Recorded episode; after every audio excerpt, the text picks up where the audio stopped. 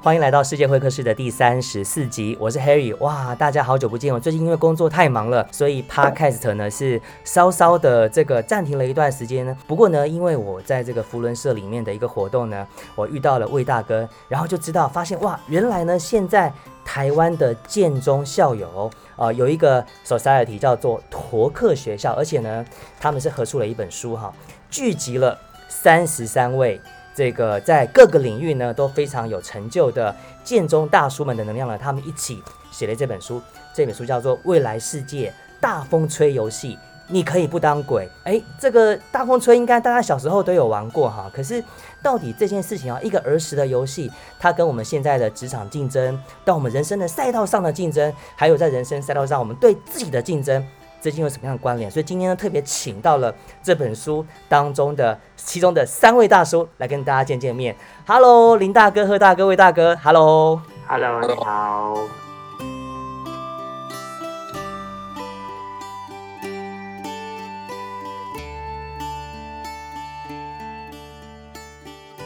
好，那我们是不是先请贺大哥来帮我们介绍一下驼克学校？哈，它是一个。怎么样的一个校友的组织吗？还是社团呢？那他现在对校友来讲，它的意义在哪里？OK，各位世界会客室的听众，大家好，我是贺文凯。那我们是从呃这个驼克学，我们用驼克学校的名义出了一本书。那听这个名字，呃，驼克其实是建中人对自己的一个昵称哦。这个缘由是以前。建中中间有一块操场，呃，是沙沙漠一样，所以风吹起来之后，就像呃沙漠一般。然后，所以我们常常在穿过这个操场的时候，就戏称自己是驼克。所以，驼克学校其实当初成立的时候，就是以一个建中人，然后希望能够把我们的一些生活的经验，或者是工作上面的心得分享给大家，来成立的一个社团组织。那一开始的时候，它成立的初衷就是说，我们大家聚集在一起，是因为这个建中三十重聚，就是说毕业了三十年之后，我们又回到学校重新认识同学。那大家各自会在不同的领域上面有不同的发展。那呃，从这边我们想说，我们成立一个社团，然后来让各个同学告诉大家，呃，现在在你的工作、你的生活上面有什么值得分享给大家的。那如果更好的话，能够把这些换成一些养分，就是我们如果有一些活动可以回馈到我们自己的母校，那是更好。所以后来我们在访问了很多集之后，然后邀请了我们的这些来宾合集，大家出了一本书，也就是今天要。呃，就是介绍给大家的这本书的里面的一些内容，所以大概的来由是这样子，我先简单的介绍一下。好，谢谢这个建中人的大学长哈，贺文凯，贺文凯大哥哈，帮我们介绍的驼克学校呢。那这本书里面聚集的是三十三位校友，领域呢有从教育到医疗到科技到艺术，甚至还有到。联合国的 SDGs 目标的这些相关的各式各样的产业哈，那大家都在世界的角落呢，呃，不同的岗位上努力为这个世界做贡献。那这本书是汇聚了真的是很强的能量哈，有一个核心的感觉上就是大家都有很多的经验要跟后辈分享，我觉得特别有意思。这本书的书名叫做《未来世界大风吹游戏》，你可以不当鬼。我们都记得小时候玩这个游戏的时候呢，就是抢不到座位的这个人他就要当鬼喽。那一定会有人要当鬼，那到底是什么样的人他会抢不到座位？那什么样的人抢得到座位？这件事情值得讨论。那今天请到的这三位建中人的大学长哈，我们是不是先请呃林大哥来帮我们介绍一下？您在这本书当中，您分享的是什么故事呢？啊呃，各位世界会客室的听友大家好哈，呃，那个我叫林玉正，那通常呢呃我们伙伴都叫 James 哈。那我从建中毕业之后，我念了六年的气管，但是呢，呃，台湾其实是很多气管系，而我对于气管的这个领域呢，我其实也是深深的热爱。可是呢，呃，从我出社会之后呢，我发现说，其实气管系的毕业生或气管所的毕业生呢，呃，并不是很好的找到呃理想的工作哈。那同时呢，这几年来呢，呃，也是有一些年轻的朋友呢，有时候会找我咨询一些，呃对于未来工作的选择。那我在投个学校的访谈里面呢，我当初我选择的就是呃如何成为一位业务员哈。那当然业务呢这个工作在很多人心中都会觉得好像呃是一个挑战非常大，而且呢呃就工作非常辛苦，呃而且就是如果是呃一般台湾的家长并不会。很赞成儿女去从事这个工作，那但是我其实我我我持另外一个看法哈，我觉得如果说呢，就像我们现在社会常说啊，你要怎么成功，其实业务就是一个很好成功的途径。那当然，呃，我因为念了六年气管，那其实气管系的学生出来呢，通常不是往财务方面走，就是往行销方面走，所以呢，我。从毕业之后，我从事的也是行销跟业务的工作。那我觉得说，其实业务它并不是一个完全凭感觉去做的工作，它其实是有一定的方法。那么我也是把这个方法呢，就分享在我们书里面啊。那呃，先简单介绍到这边。嗯。好，谢谢林大哥。哈，林大哥是这个现在是奇德工奇德科技的负责人。那他在书中呢，其实有特别就是 emphasize 一句话，叫做“我们每天做什么，就会成为什么样的人”。因此呢，卓越。不是一种行为，而是一种习惯哈。那我觉得刚才这样听林大哥的分享，您刚刚特别以业务这样的一个切角，我觉得是不是跟您选择这句话来当做哎整篇文章当中的一个算是一个呃这个凝结是有关系的呢？呃，有是有关系的哦。我想呢，其实因为念气管的人有时候会对于成怎么样成功会比较有些想法。那所以，我也会觉得说，在这本书里面呢，我希望能够让大家去了解说，首先呢，我们如果说，呃，有我们有分成世俗的成功跟，呃，一些不是世俗的成功哈。那这个，呃，也许有机会我们等下可以聊一下。有我我有一个就是，呃，三个人生的三个三个处理的问题啊。嗯。那我觉得说。首先，我们第一个是要要想办法要能够生存。是。那其实当然要生存的方法很多啦，但是说重点是呢，我们怎么样能够过得好？那过得好，其实这三个字包含了一些意涵哈。当然，首先以现在社会来说，就是要赚的够多嘛。但是什么叫够多？这个其实每一个人的呃标准不太一样。那要活得好，那活得好呢？其实也是一个非常模糊的标准，所以我会觉得说呢，每一个人处理这些问题呢，他的标准其实不太一样。可是重点是在于说，我们是不是真的了解自己的潜能，能不能发挥？然后呢，是不是有做正确的选择啊？我觉得这个就是非常重要。怎么样要成功之前呢？每个每一个领域都有成功的机会。但是。呢，你能不能抓得住，或是说呢，你看到这个机会呢，你利用很多的时间，你去想办法把这个机会留住，啊，这个我想在呃这个等一下的介绍之后，嗯，呃，如果说主就是我们再来谈一下这个问题哈。好，那我之前我在跟年轻的朋友在分享的时候，我特别提到两点，第一点就是我们什么时候都有选择。但是呢，选择是一个非常难的题目。那所以呢，而且就是有的时候碰到难关的时候，怎么选择会变得更重要。所以我之前有听一个老前辈说啊，呃，选得好，其实会比更努力要来的重要的非常多。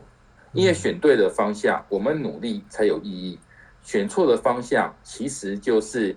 来来回回，台湾话有一句话叫做“波波修”哈，嗯，这句话就是，如果说没有做好选择的话，就会有这样的结果。但是如果说选的对的时候，我们刚好在一个自己擅长发挥的位置，那我们就可以做得很好。它的结果呢，就是我们生活会非常的成功，工作会非常成功啊。好，我先分享到这里。是，好，谢谢林大哥哈。这个我觉得林大哥在分享的这个书中的章节里面呢，还有特别提到一件事情哈，就是无连结、弱连结。而且还有强连结，那么反过来还有负连结。那其实把这几件事情都搞懂之后呢，哎，你可能就会在这个成功的赛道上面呢，就会走得比别人还要更精准哈。那具体内容怎么样呢？就请大家买书来看一看喽。那马上就欢迎我们的呃另外一位大学长哈，是这个贺文凯贺大哥，Hello，嘿，Hello，好，这个贺大哥特别呢在书中提到的是，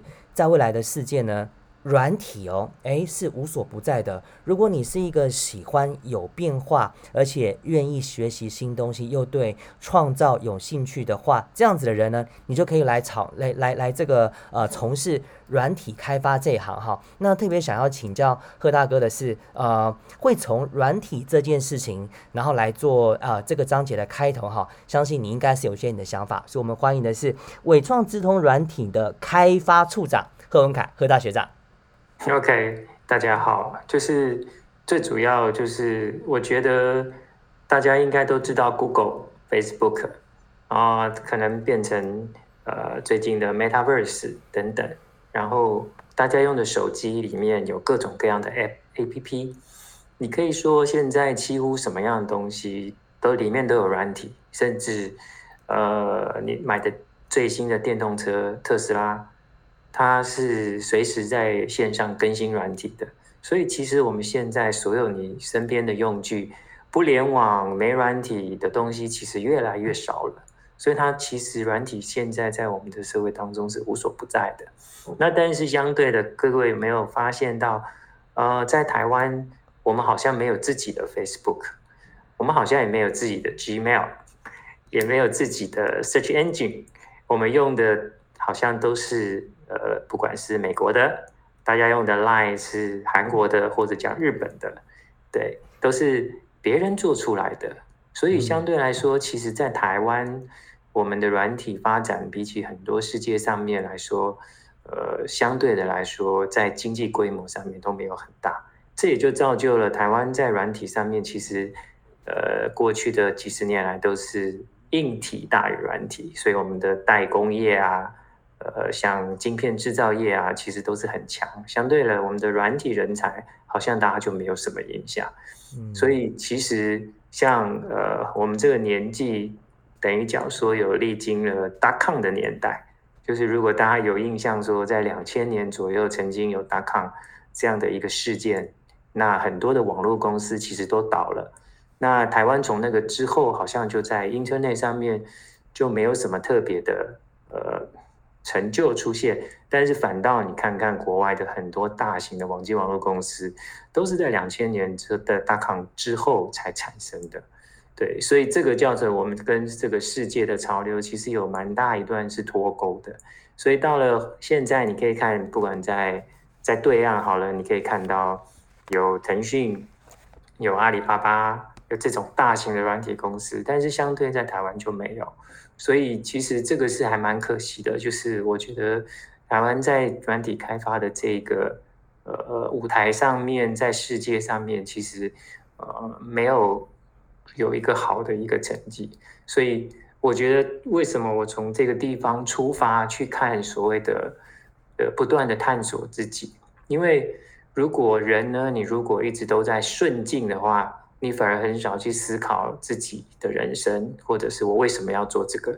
但你如果不断的在逆境的话，或者是搞不出名堂的话，你可能常常就会思考说：嗯，我选这个选的对吗？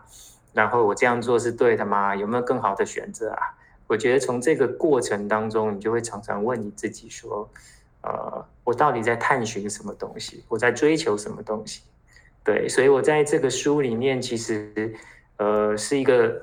某种程度，它不是一个虚拟的故事啊，它其实蛮多情节是真实的。就是在有些人在选择工作的时候，希望，呃，钱拿少一点没关系，但是我希望轻松，我把我的生活拓展到呃家庭啦、爱情啦，或者是其他追求上面去。那有些人希望能够在职场上面获得这个名声，或者是位置、权力。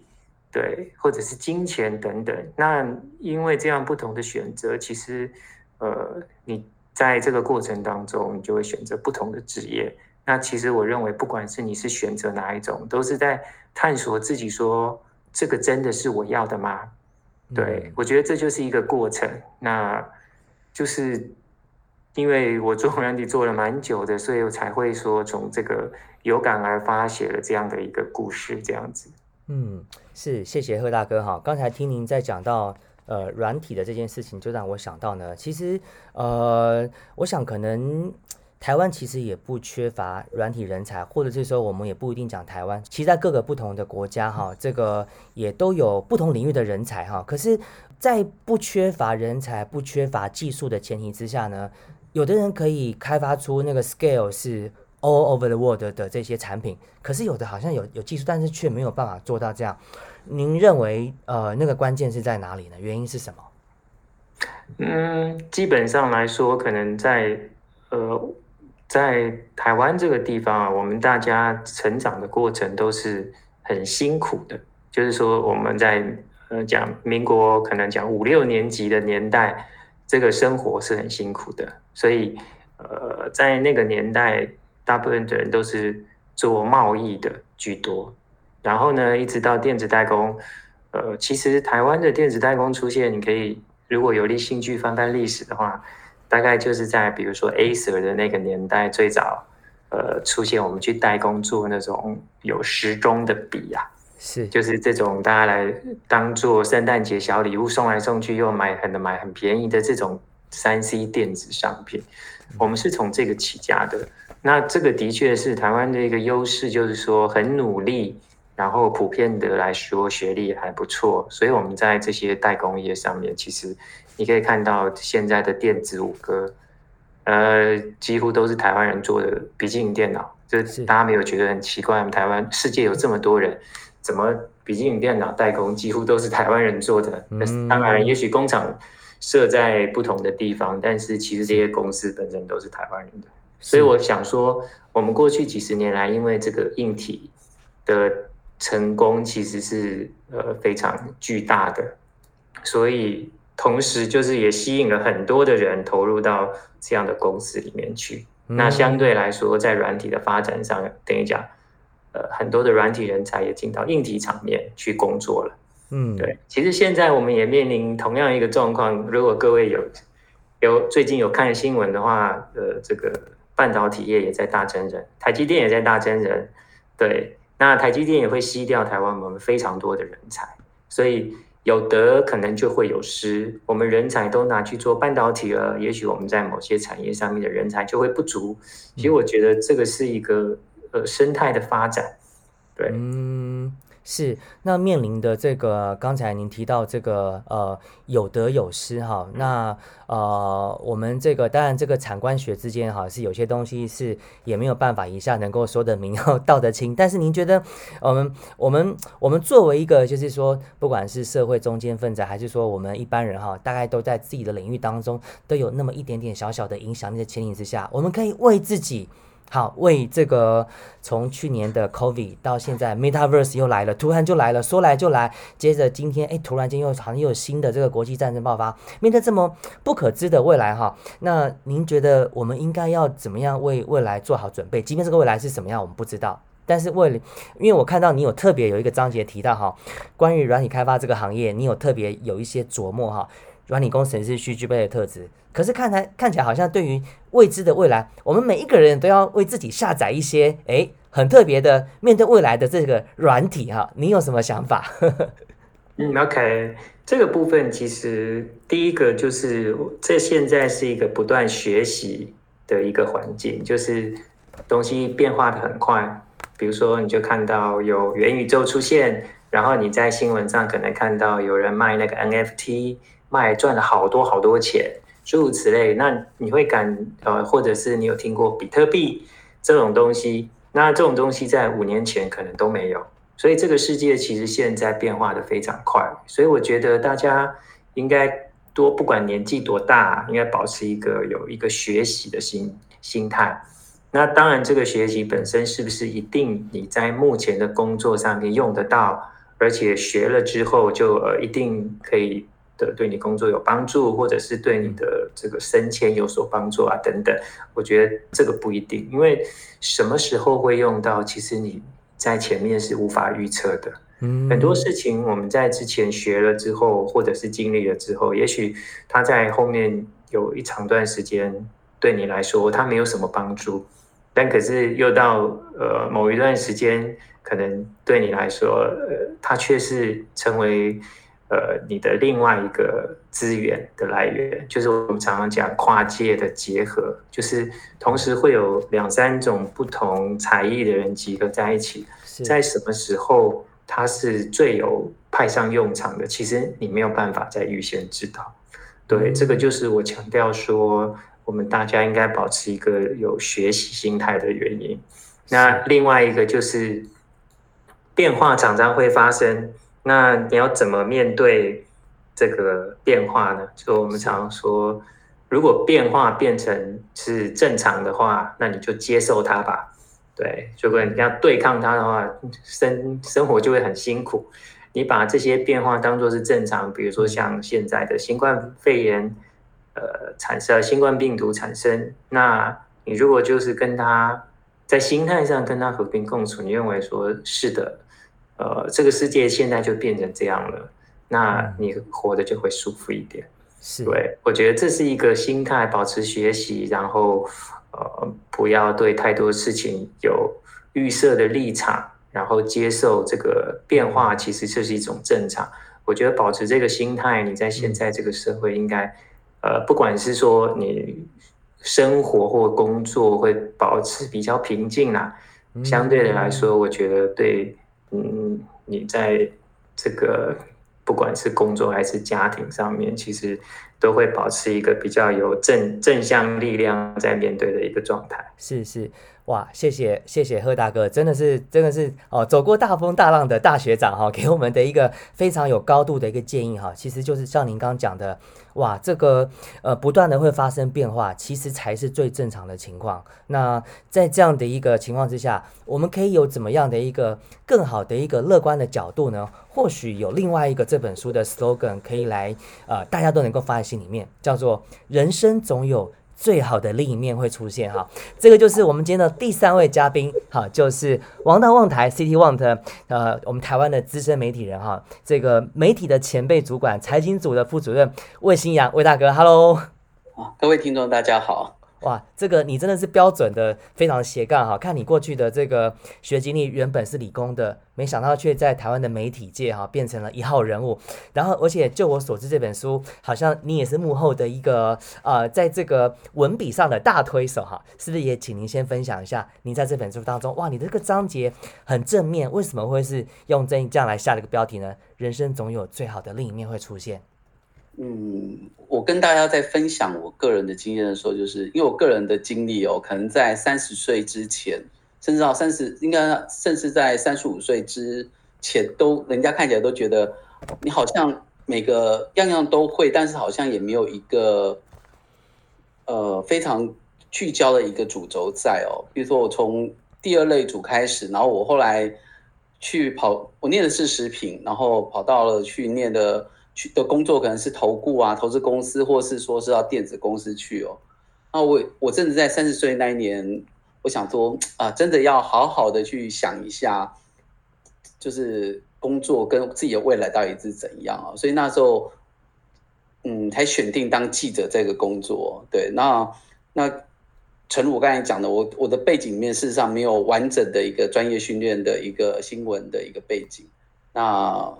可是我还是入行了，然后，而且很奇怪的是，我之前的工作都可能做两三年就就会不断的换工作，就我反而是进入记者之后，我工作就非常的稳定，就一直到现在就工作了真正入行二十年了，对，然后所以我也是在回顾，就是也谢谢有托科学校有这个机会让我去回顾整个一个生命历程哦，那时候才会想说，嗯，原来。我中间有写了一段，就是我会分享跟大家分享，就是刚才上学长也跟学长讲的事情很像哦，就是贾博斯那时候在，就是苹果已故已故的创办人贾博斯，他那都有讲过一句话哦，人生的事件无法预先拼出有意义的图像，唯唯有在回顾的时候，才能串联出有意义的轨迹。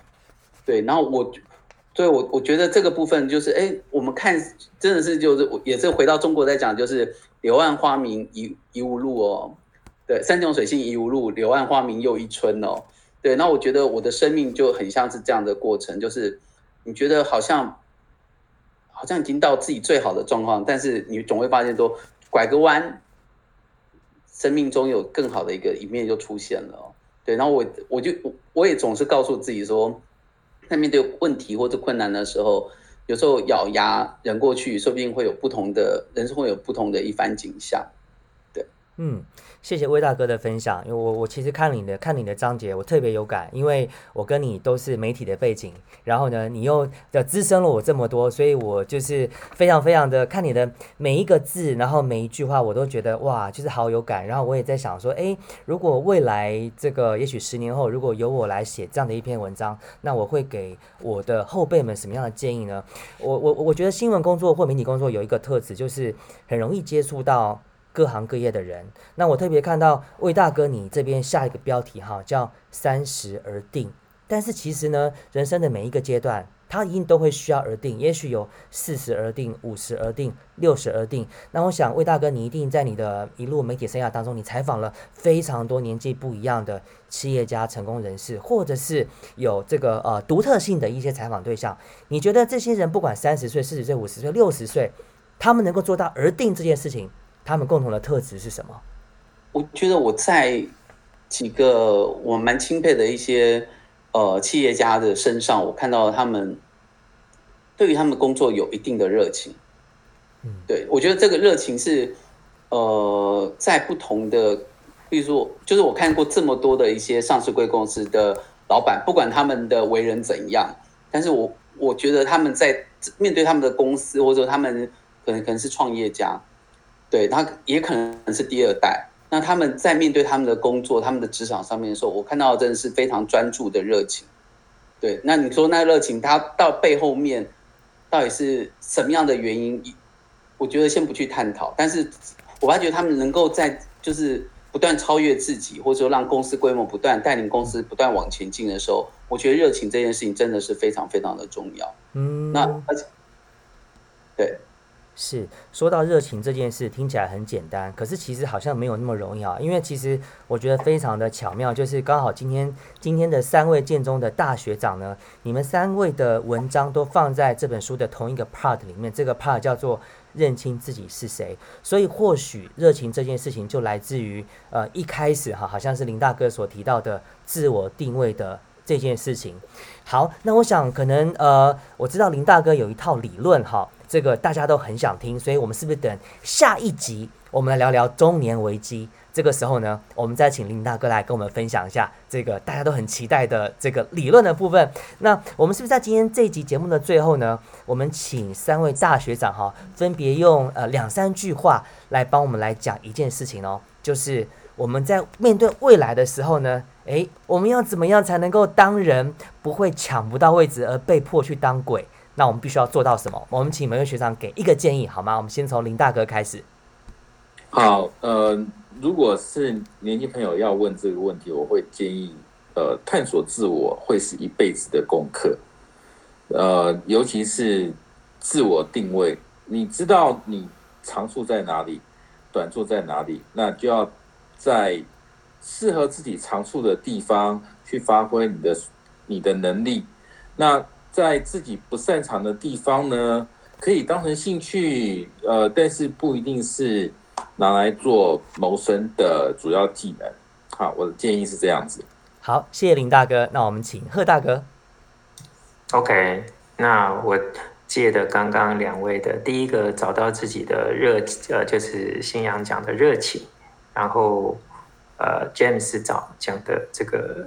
找到自己的长处短处之后呢，我觉得有一个建议可以给大家，就是，呃，找到你自己喜欢做的事情之后，我们可以保持的态度是百分之百的投入，但是呢，不要计较它的回报，不要太期待，对，我觉得秉持着这样的态度，其实好事本来就是会自动的发生。当你很在你有热情的事情上面百分之百投入的时候，其实不管它是什么事情，好事最后都会来的。但是如果你一直期待要发生的什么事，因为你不会知道好的事情它会什么时候来，以及用什么方式来降临，所以你只要相信，嗯，会好的事情会降临到你的身上。我觉得这就是自然而然可以让你抢到你的位置的方法。嗯，是，谢谢，谢谢，谢谢学长的建议。那我突然发现你也是我成大的学长。好，那我们谢谢，谢谢，谢谢贺大哥给的建议。那看起来就是平常心的这件事情。那我们接下来请魏大哥。如果要我，因为刚才已经讲热情了，所以我觉得刚刚刚两位学长都是讲了自己的部分，我讲另外一个，我觉得呃，有生命中的贵人哦，我觉得是很重要的。我我说我我我在我的文章里面有谢谢我生命中另其中一个贵人，但是我觉得贵人可能你要找到一个伯乐是蛮辛苦的，就是可能要看看缘分。但我这边会给就是线线上的听众朋友们另外一个建议是说，多一个敌人不如多一位朋友。就是当你我们做自己很重要，对，但是你在做自己的时候，你在职场上有很多的选择的时候，我觉得真的是多一个敌人不如多一位朋友。因为这个朋友可能不在什么时候就会成为你的生命中的另外一个贵人。嗯，谢谢魏大哥给的这个这么中肯的建议哈。其实我觉得这个可能年轻人哈，大家在这个打拼的过程当中哈，通常都会想到呃竞争这件事情。可是其实竞争这件事情有没有不同的层次呢？就是大家虽然是竞争，可是大家其实也有可能会是合作的伙伴。也许这件事情啊，或许我觉得是不是也跟哎。驼克学校这件事情，大家成立的一个宗旨，可能也有所关联。那今天谢谢三位大学长来到世界会客室第三十四集哈。那今天来聊这样的一个话题哈，未来世界大风吹游戏，你可以不当鬼。这本书聊的是呃青年人怎么样面对未来呢？那这三十三位在各行各业各领领域都有杰出表现的建中大叔，给了青年人很多很多的建议。那我们下一集就请你们继续来聊聊下一个话题，叫做。中年危机，那谢谢所有的听众朋友的参与，那也请听 Apple Podcast 的朋友呢，记得给我五颗星还有评价，你的鼓励呢是我创作更多节目内容的动力。我们下次再见喽，拜拜，拜拜，拜拜，拜拜。